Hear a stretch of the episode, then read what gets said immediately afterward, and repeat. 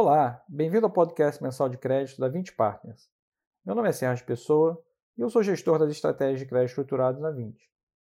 Hoje eu vou falar sobre a performance em maio do 20 Crédito Estruturado Selection Advisory, que eu vou chamar de VCE, e comentar sobre o momento atual do mercado de crédito e as perspectivas do fundo para os próximos meses. O VCE encerrou o mês de maio com rentabilidade equivalente a 124,1% do CDI,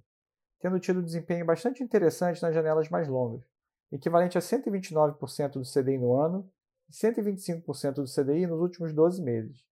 o que ajuda a ressaltar a resiliência do produto em meio às turbulências que o mercado de fundos de crédito viveu nos últimos tempos, desde as correções de outubro do ano passado até mais recentemente aos efeitos trazidos pela pandemia. O FDIC Cadeia de Fornecedores, que é o fundo de recebíveis de fornecedores em face a grandes empresas gerido diretamente pela 20, seguiu como o principal contribuidor de performance do VCE no mês de maio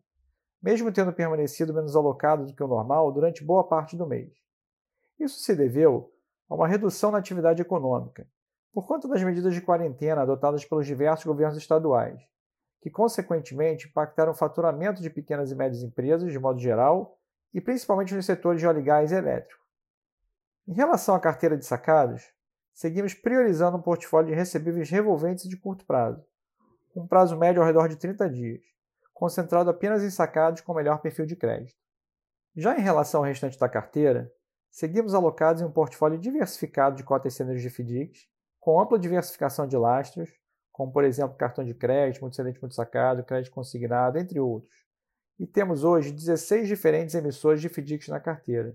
representando cada uma uma alocação média de 2,5% do patrimônio líquido, sempre em cotas sêniores e com elevado grau de subordinação.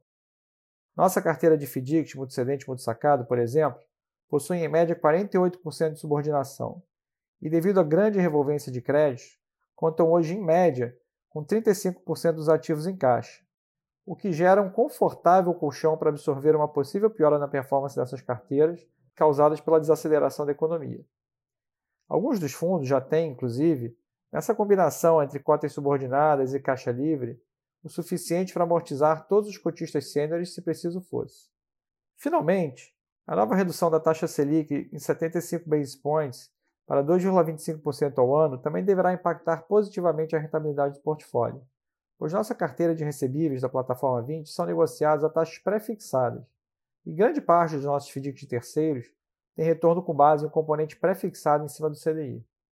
Bom, vamos terminando por aqui hoje. Muito obrigado a todos pela atenção e até o nosso próximo podcast.